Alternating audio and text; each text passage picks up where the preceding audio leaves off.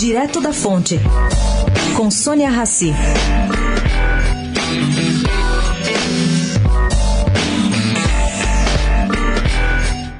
A troca de farpas entre o senador Jorge Cajuru e o ministro Gilmar Mendes pode ter dado uns dias de sobrevida ao pedido de criação da CPI da Lava Toga. Corre no Senado que a proposta de comissão não deve passar pelo crivo da consulta jurídica da Casa. Mas a ideia seria esperar a temperatura da briga baixar antes de se arquivar o pedido.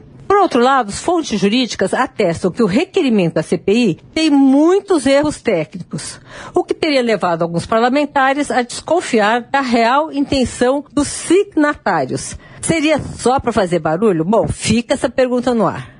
O maior erro, segundo essas fontes jurídicas, esbarraria na Constituição, já que o Congresso não pode investigar atos jurídicos.